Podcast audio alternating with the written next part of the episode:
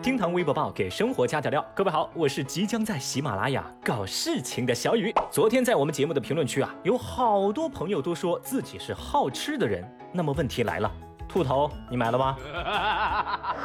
微博五百九十七万人关注，天眼被注册为烟草商标。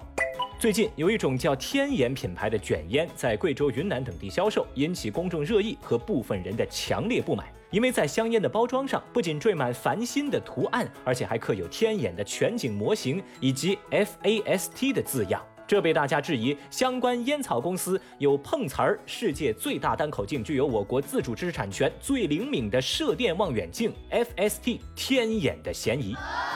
十三号，针对天眼这个国之重器名称被烟草企业投机注册为商标并使用的情况，中国控制吸烟协会公开发布了一份呼吁书，要求国家知识产权商标局、国家市场监管总局、国家烟草专卖局、国家科学院等单位引起重视，严肃查处云南中烟恶意抢注天眼商标事件，并宣告该相关注册商标无效。这件事情啊，引发了微博舆论的剧烈反响。总的来说，网友们的观点分为两种。一种观点认为，只要是合法的，有何不可呢？那么多大牌香烟都用了各种大气的概念，既然通过了审核，那就说明是合法的呀。但反对者则表示说，这款香烟从包装到名称，无一不在暗示和映射天眼这个商标，那是一个敢申请，一个敢批准呐。天眼是国家重器，我们应该敬重它。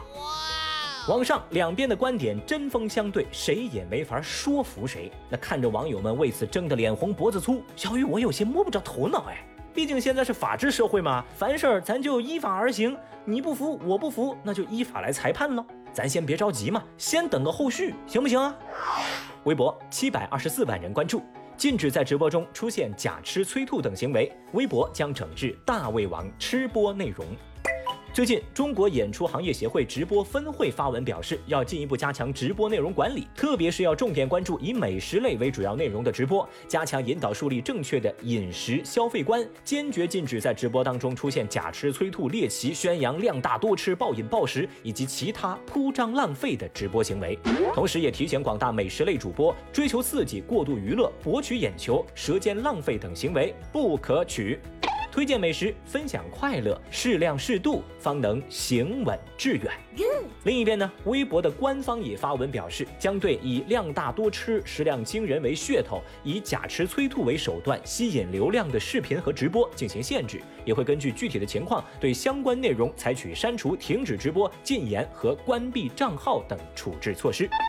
如果大家这两天经常看新闻，就会发现最近关于杜绝粮食浪费的报道突然就多了起来。前两天，武汉餐饮协会就发文说提倡 N 减一就餐模式，大概意思就是十个人进餐点九个人的菜，还推出半价菜和小份菜，鼓励顾客打包剩饭。看到这么多新闻，有些人可能还摸不着头脑。在这里啊，小鱼想好好跟大家聊一聊。首先，这个节约粮食自然是传统美德，而更重要的就是现在的形势是真的很严峻。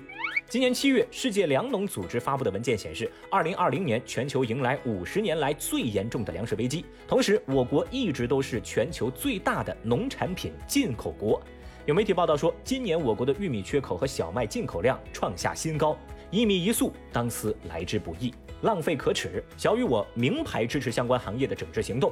当然，我也希望不要出现一刀切的处理方式。说真的，我非常喜欢和吃东西香的人一块觅食，偶尔呢，我也看一看吃播。我觉得享受美食真的很幸福。微博三百二十二万人关注，滴滴司机送回遗失物品将收费。最近，滴滴出行上线了遗失物品送回功能。如果乘客遗失了物品，可以在四十八小时之内点击订单，选择协商，要么是快递送回，要么是送到附近派出所，或者呢就是司机开车把东西给你送回来，这三种方式。其中，协商司机开车送回反向发单需要预付路费。那在这个过程当中，滴滴平台是分文不取的。网约车司机表示说，这个功能呢能够避免因为价钱和乘客发生纠纷。而面对这项新政，网友们呢也是纷纷表示欢迎的。有人就说嘛，合情合理呀，汽油不要钱吗？时间不要钱吗？忘了东西怪你自己呀，司机又不欠你乘客的，把东西给你送回来又不是司机的义务，我们很支持。同时，也有不少人担心，如果这事儿跟司机谈不拢怎么办？如果司机趁机敲诈怎么办呢？呃，坦率的讲哈，这样的担心不无道理。那我也建议大家可以仔细研究一下相关的规则。那面对这项送回收费功能，正在听节目的您怎么看呢？节目下方评论区来说说您的看法喽。微博一百零一万人关注，女孩倒车操作不当，把自己压车底。日前，在浙江某个停车场，一名女孩因为操作不当，倒车时将自己撞倒，还把自己压到了车底下。经过的路人发现情况不对，立刻叫人来营救。边上饭店的员工闻声而来，十几个人合力把车子抬了起来，只用了半分钟的时间就把女孩从车底拉了出来。据媒体报道说，交警在勘察完现场之后，来到医院找女孩询问现场情况，但这个女孩啊，什么都答不上来，一直说自己啊，我不记得当时发生什么了啊，我不记得我是怎么操作的了，我也不知道啊。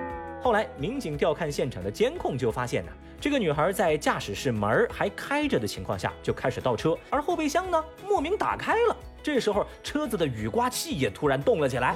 就在这种情况下，女孩莫名其妙滑到了车底。所幸周围的群众及时营救，没有造成更加严重的后果。最终呢，事故造成两辆汽车损坏。经过医院检查，女孩仅受轻伤，并无大碍。